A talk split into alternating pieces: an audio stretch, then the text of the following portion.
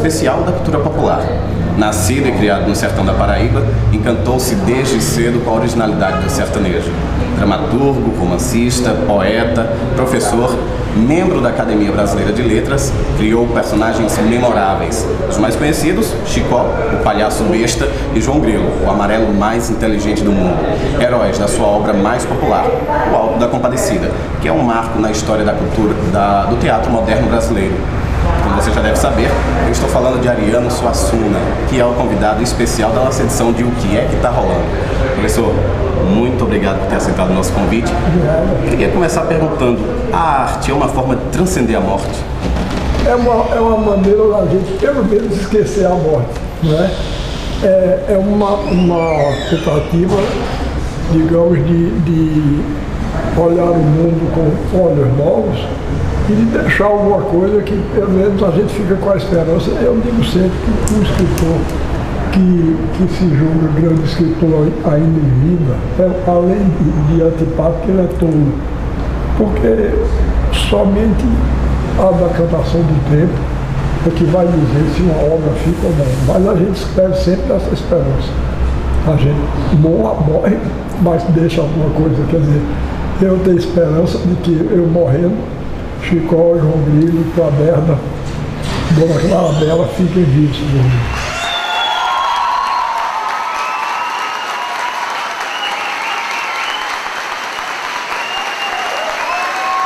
Quando eu completei 80 anos, me prestaram diversas homenagens no Rio de Janeiro e começaram a, a, a mostrar coisas, um programa enorme. Aí eu disse, olha, vocês tomem cuidado porque vocês mostram tudo agora, o que é que vocês vão fazer quando eu completar 160? Né? A completando 80, porque eu não pretendo morrer. Não pretendo, não pretendo não mesmo. É, é, é, eu não sei se, se a morte está de acordo com a minha teoria, mas eu acho sempre que toda morte tem uma componente de suicídio. Se a gente se conforma, se a gente baixa a cabeça, a morte vem e dá um bote. Na minha terra, não sei aqui em Petrolina, mas na minha terra, no sertão da Paraíba, a morte tem nome. Ela se chama Caetana. Então, eu não sei se, se, se Caetana está de acordo com a minha teoria. E, e vai me respeitar. Mas, é, eu, eu gosto muito de circo, a Adriana já explicou. Quando eu era menino, eu tinha dois encantos na vida.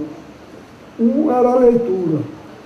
Quando eu ouço dizer que a, a juventude está parando de ler, o pessoal diz, você não fica preocupado, eu não fico não, eu fico é com pena, fico com compaixão.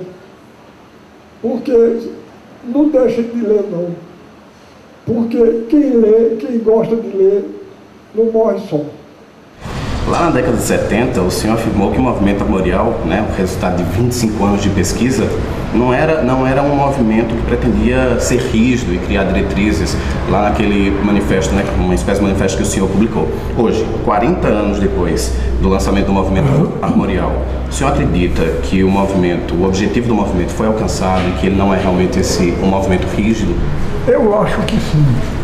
Eu sou suspeito para falar, né, mas dentro da medida que a gente pode ver parcialmente as coisas, eu acho que o movimento armorial foi criado num momento decisivo da, da história brasileira e deixou sua marca. Quer dizer, eu noto hoje uma, uma, um interesse maior pela, pelas raízes da cultura brasileira e acho que isso se deve, em grande parte, ao movimento armorial.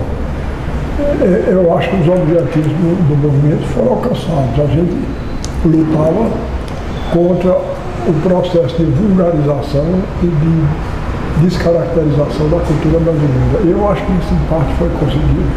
Temos, começamos com a geração mais velha, quatro artistas mais velhos, que eram Guerra Peixe, Capimba, eu e Gibossani. E, e hoje temos já uma terceira geração de armoriais. A gente passou depois por, por uma fase que o movimento armorial teve né, uma atuação marcante na música, com, com Cláudio Pereira, Jabra Maciel e principalmente Antônio Madureira. E, e hoje eu vejo um violinista jovem, violinista e compositor, Sérgio Ferraz, acaba de compor, neste ano de 2012, um concerto harmonial para violino e orquestra de cordas. Quer dizer, todo o movimento salvador. Cheguei no Rio de Janeiro e encontrei um grupo gesto de música armorial. Em São Paulo, a mesma coisa. Armorial, armorial raiz, parece que é o nome. Quer dizer, em Minas Gerais, um, um, um violeiro chamado Renato Andrade é, imprimiu um disco chamado A Viola, a Viola Armorial de, de Renato, a música armorial de Renato Andrade.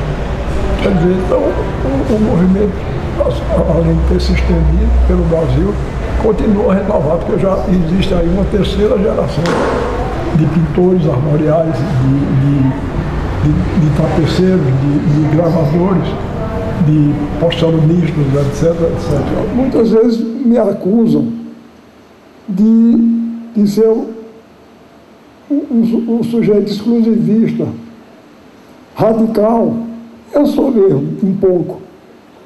Mas não é tanto quanto eles dizem, não. Eles dizem, por exemplo, que eu não gosto de cultura estrangeira porque eu valorizo muito a cultura brasileira. Não, não. Eu valorizo a cultura brasileira porque ela está sendo marginalizada. A cultura brasileira está sendo deixada de lado. Então, eu, eu, a falta de outras virtudes, eu tenho essa. Eu sou um sujeito teimoso danado. Eu não tenho poder político, não tenho poder econômico, mas eu tenho uma língua afiada na peste. E, e essa está a serviço do meu país e do meu povo, tá certo? eu, eu, eu, eu, eu, eu, Também nesse manifesto, né, nessa espécie de manifesto livreto que o senhor escreveu lá na década de 70, o, o movimento armorial, o senhor afirma que o sertão nordestino era um lugar privilegiado porque aqui a tradição era preservada, mais severamente preservada. Hoje o senhor ainda pensa assim? O senhor consegue Olha, assim? Eu não disse exatamente assim, que eu também posso pensar certo, eu, pelo fato de a tradição ser preservada.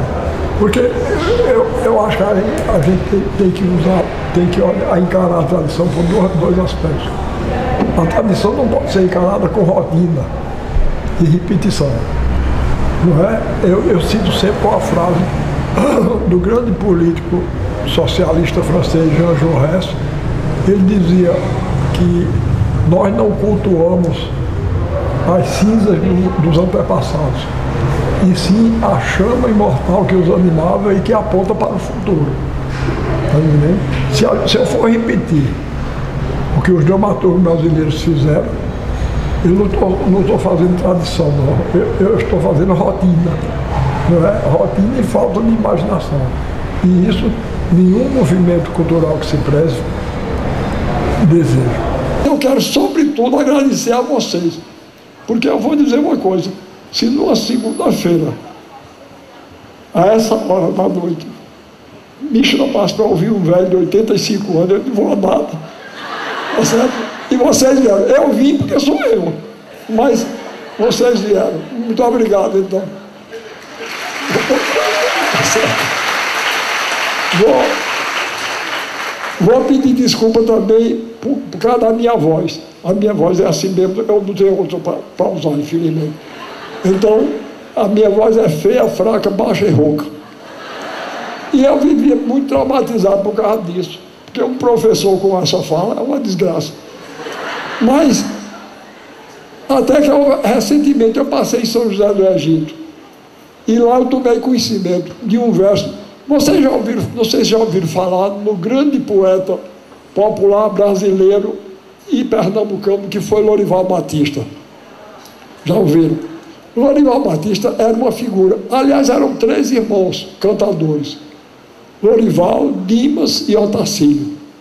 Todos três Agora, Lorival era o mais moleque dos três. Dimas era um sujeito todo alinhado, assim. Otacílio, o meio tempo. Mas Lorival era, era um moleque, era engraçadíssimo ele. você sempre se discutia quem é melhor, Dimas, Lorival ou Otacílio. Um dia ele disse, acabe com essa besteira, que eu vou dizer como é. Dimas é igual a Otacílio, e os dois juntos são, são pior do que eu. Eu sou melhor do que eles dois juntos. É, era assim, para mim, então, ele tinha a voz feia, como eu. Por, por, é até difícil de acreditar o que eu vou dizer, mas a voz dele era mais feia do que a minha. Pois bem, aí ele, ele uma vez, cantando com o cantador, o cantador disse isso, passou na cara dele, que ele tinha a voz feia. Aí ele fez uma, uma cestilha que me livrou de todos os traumas. Ele disse o seguinte: Eu sei que tenho a voz feia, sei disso e vivo tranquilo, porque o urubu não canta, não toca, nem tem estilo, come carne todo dia e nunca comprou um quilo.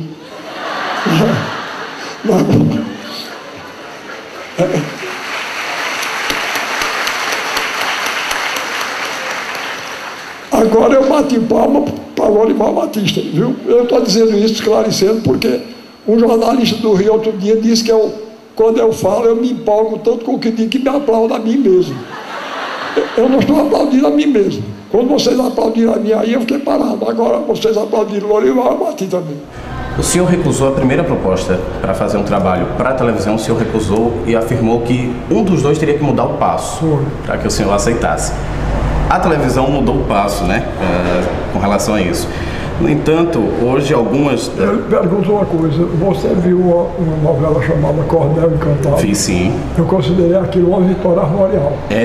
É, porque você veja uma coisa: a, a novela tem alguns defeitos, é claro, mas no, no, no geral, ela é uma aproximação com o espírito mágico do, do, do folheto nordestino. Né? E era isso que nós pretendíamos. Né? Ah, verdade?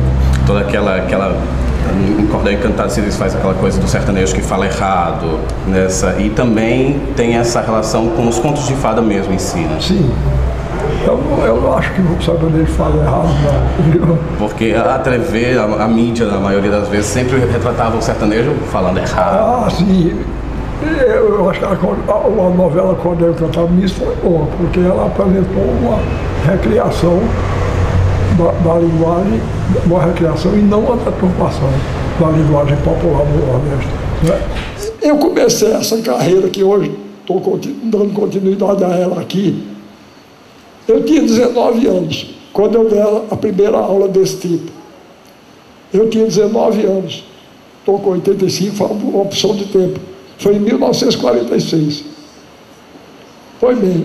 Aí eu, eu levei Lorival, Dimas, Otacílio e mais um poeta popular chamado Manuel de Lira Flores. Eu levei para o Recife. Fiz uma cantoria no Teatro de Santa Isabel. No tempo foi um escândalo tão grande que o diretor do teatro não queria dar. Ele disse para mim, mas você quer, quer, quer tra trazer cantador de viola para um palco onde falaram Castro Alves, Joaquim Nabuco e Tobias Barreto. Aí eu disse, doutor, eu queria ouvir a opinião deles três, de Castro Alves, porque eu tenho certeza que eles iam gostar. Pois bem, mas o caso era tão pesado que ele disse assim, eu vou, mas eu vou, eu vou despachar favoravelmente, mas eu vou ressalvar minha responsabilidade. Repare como, como era desprezada a cultura popular brasileira. Aí ele, ele botou, tendo em vista o, o, o, destino filantrópico do evento, eu, eu concedo. Eu, eu, eu, bem, porque metade da renda ia ser dada ao abrigo de cegos. Ele então foi por isso que ele concedeu. Pois foi um sucesso. A cantoria foi um sucesso. Mas eu, o que eu queria contar foi essa história de Lorival. É, a certa altura, estavam lá dois estudantes paulistas. E eles pareciam bebido um pouco. E começaram a ficar meio despeitados por ver o, aqueles cantadores com aquele brilho todos e eles, eles ofuscados. Aí, a certa altura, eles pediram licença, entraram no palco e foram fazer o que hoje eles chamariam uma performance. Uma performance. Eu tenho horror a esses nomezinhos em inglês. Viu? Horror. Na última aula que eu dei, alguém disse para, ok, eu disse, você é o cor? Quando? Onde? Como? Se é o verbo ocar, não é? Eu ok, tu ocaste, ele ocou, nós ocamos, nós ocaste, eles ocaram. Não é?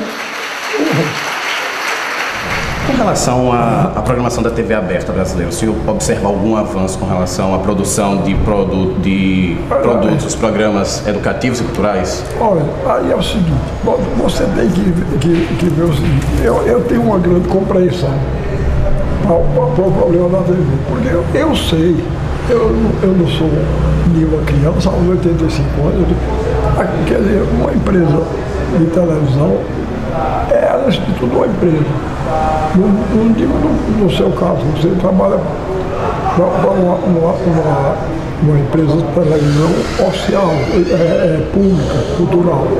Mas uma, empresa comum de televisão, como a Rede Globo, por exemplo, ela é assim, tudo uma empresa. Então ela não pode dar 24 horas de, de arte não. Ela tem que mostrar noticiário, tem que mostrar é, é, moda, enfim. Ela, ela trabalha com, os aspectos que, que não, são, não tem ligação direta com a arte. Agora, eu tenho notado uma, uma, uma preocupação maior com, com a cultura e com a cultura brasileira. Né? E algumas empresas, ou melhor, já que eu estou tratando da Rede Globo, para mim, eu só vejo a Rede Globo. Porque com todas as críticas que eu possa fazer, é uma, uma TV que às vezes ousa. E eu acho, eu pessoalmente, eu acho novela melhor do que qualquer, do que qualquer enlatado americano. É, como eu disse a vocês, eu simpatizo muito com doido, né? Petrolina é muito grande, eu acho que aqui não tem um doido, um doido oficial, não tem não. Pode ser que tenha alguns doidos, mas o doido oficial, isso é negócio de lugar pequeno. Itaperuá, Itaperuá, Itaperuá tinha o doido oficial. O doido oficial de Itaperuá chamava-se Manuel Bento. Para vocês terem uma ideia dele, um dia de feira lá em Itaperuá, 11 e meia, o sol do Cariri paraibano, é pior do que esse daqui.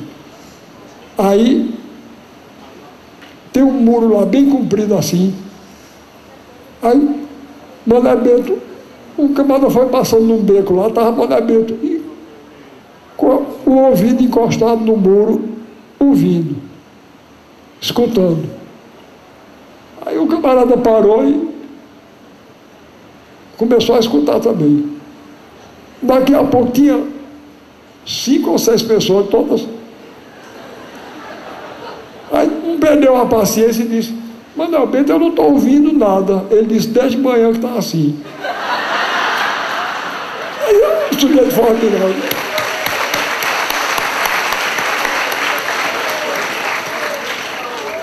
Tem outra muito boa. O dono oficial de São José do Egito. Eu vou muito a São José do Egito.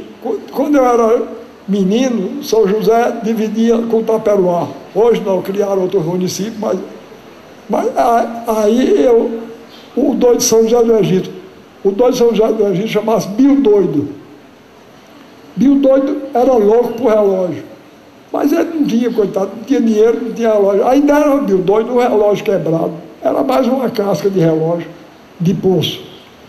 Então a brincadeira dos desocupados de São José do Egito era perguntar as horas a Bio Doido ele danava, dizia uma bateria de, de obscenidade, desaforo.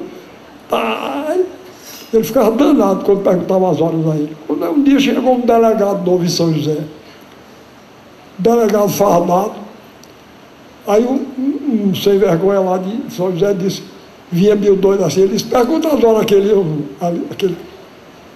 Aí o delegado disse, que horas são? Bill doido olhou ele da cabeça aos pés, ele fardado, Aí disse: Eu não lhe dou uma resposta agora, porque eu sei que o senhor é de fora. Mas todo mundo aqui em São José sabe que o meu relógio não trabalha. Aí o, o, o delegado disse, não trabalha? Então não adianta. Ele disse, não adianta, mas também não atrasa. Essa, essa vontade, né? Pode ir. Durante os oito anos do governo Lula, uh, o número de universidades federais saltou de 148 para 274, e institutos federais, os IFs, de 140 para 354 campos. Uh, como o senhor analisa essa expansão do ensino superior no Brasil? É uma expansão apenas numérica ou a qualidade também tem aumentado? Olha, isso é um, um índice, como todo índice, é indicativo de um, de um grande salto que o Brasil deu no governo Lula, não é? Você veja é, é, outro número. A gente estava em 35% de pessoas no Brasil todo que vivem abaixo da linha da pobreza. Hoje foi reduzido a 18%. Ainda é um horror, porque 18% de 190 milhões é muito pouco. Mas tá, tá, isso é uma prova da mudança, né, do salto. Na minha opinião, o, o, o, o presidente Lula foi o maior presidente do Brasil já teve. Porque ele mostrou essa preocupação com os desfavorecidos, com os despossuídos. Na minha família, eu tenho um, um primo chamado Saul. E Saul, ele uma vez disse a mim, o Ariano, na, na família da gente, quem não é doido, junta pedra para os dois jogarem do povo. E eu cheguei à conclusão que ele tem razão, porque eu não atiro pedra não, mas eu estou juntando pedra, eu já estou, tá vendo? Olha aqui, ó. Eu ando com essa caixinha para todo canto, com essas pedras. Inclusive, uma delas é, é daqui, da, da beira do São Francisco. Eu considero o São Francisco um rio, um rio sagrado. O São Francisco é para mim o que o Ganges é para os indianos. É o rio mais importante do Brasil. É o São Francisco. É... Outro grande brasileiro, eu falei na frase de Machado de Assis, que também me norteia no meu trabalho, foi um, um, um grande brasileiro chamado Alceu Amoroso Lima e a frase que ele disse é mais importante ainda, porque ele não era nem, nem mineiro, nem nordestino. Ele era um grande brasileiro, nascido e criado no Rio de Janeiro. Pois bem, ele disse o seguinte: do Nordeste, repare como isso é honroso para nós. Do Nordeste para Minas, corre um eixo que não por acaso segue o curso do Rio São Francisco, o rio da unidade nacional a esse eixo o Brasil tem que voltar de vez em quando, se não quiser se esquecer de que é Brasil. Não é uma beleza isso? Repare como é honroso para nós. E ele não era nem nordestino nem mineiro. Desde aí que eu comecei a pensar, e eu vou mostrar a vocês. Então, essa pedra foi apanhada na beira do rio, do rio São Francisco. Em 1948, foi me dada por aquela mulher linda que está ali, e que é minha namorada desde, que eu, desde esse tempo. É inegável a importância do Rio São Francisco do ponto de vista econômico e social. O senhor também disse que, do ponto de vista cultural, o Brasil sempre precisa estar vindo aqui beber no Rio São Francisco. O que é que faz o Velho Chico ser tão importante culturalmente? Mas é, é, primeiro, é, ele já foi definido com toda razão como o Rio da Unidade Nacional. Né? Você veja que ele, ele nasce num, lugar que é um polo cultural da maior importância do Brasil, Minas Gerais e vem para outro ponto da maior importância que é o Nordeste. Então ele é uma, espécie de ponto de ligação entre o Nordeste e, e Minas Gerais, não é? Entre, entre Euclides da Cunha, que nasceu no, no, no, no estado do Rio, mas ele era, como escritor, foi um escritor do Nordeste, não é? os sertões, então com, com Guimarães Rosa. É?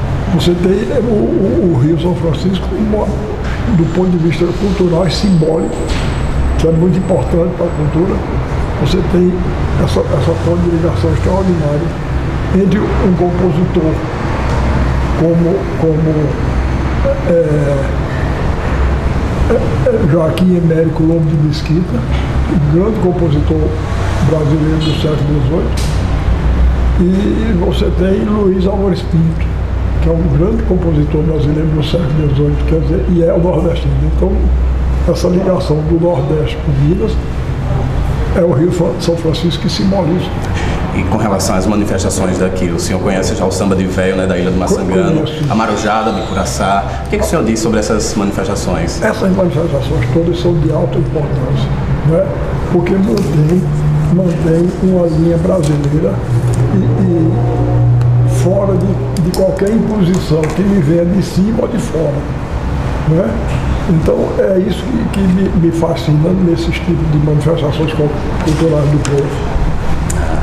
Professor Ariano, muito obrigado pela entrevista. Muito obrigado também pela oportunidade e até outra vez. Eu queria encerrar justamente com os versos que o senhor encerra o Alto da Compadecida e com a fala do palhaço, né?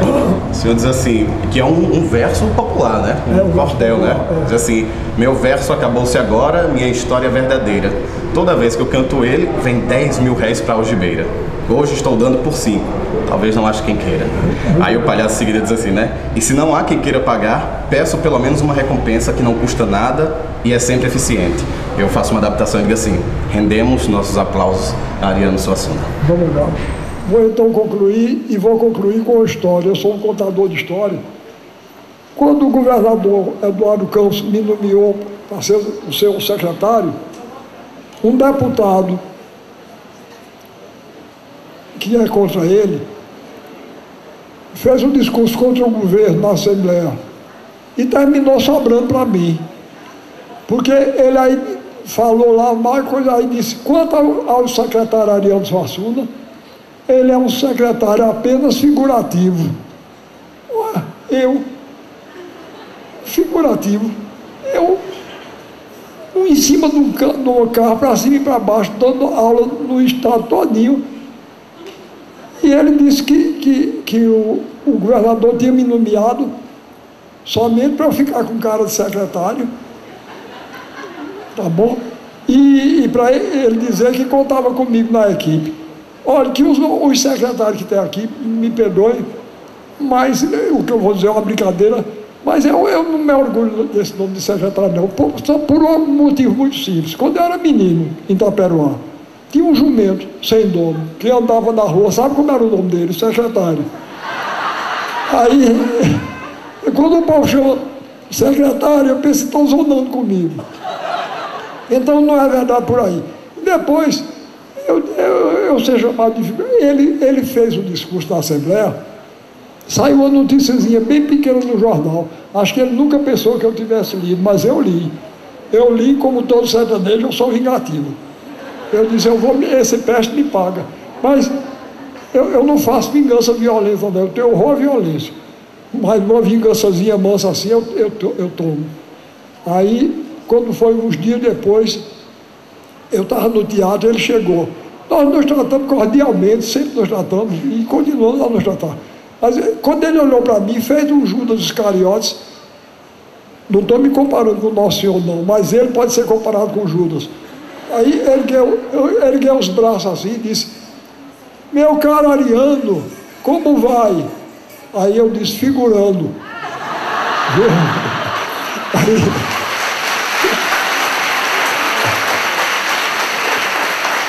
aí ele, ele perdeu um pouco a graça assim, aí disse, você não sabe com que carinho eu disse aquilo.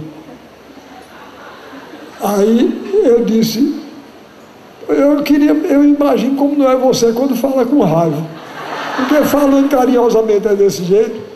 Então, eu, a primeira vez que eu me encontrar com ele, eu vou dizer a ele, eu digo, olha, eu posso ser um secretário figurativo, mas eu estou mostrando minhas figurações pelo Estado todinho, coisa que nenhum secretário fez. Né? Fico aqui, Recife Aline. Eu digo, e depois o seguinte, você não sabe como é que se trata carinhosamente as pessoas, não. Quando você quiser aprender como é que se trata carinhosamente um velho palhaço e o seu circo, dê um pulo ali em Petrolina que vocês vão ver, você vai ver. Né?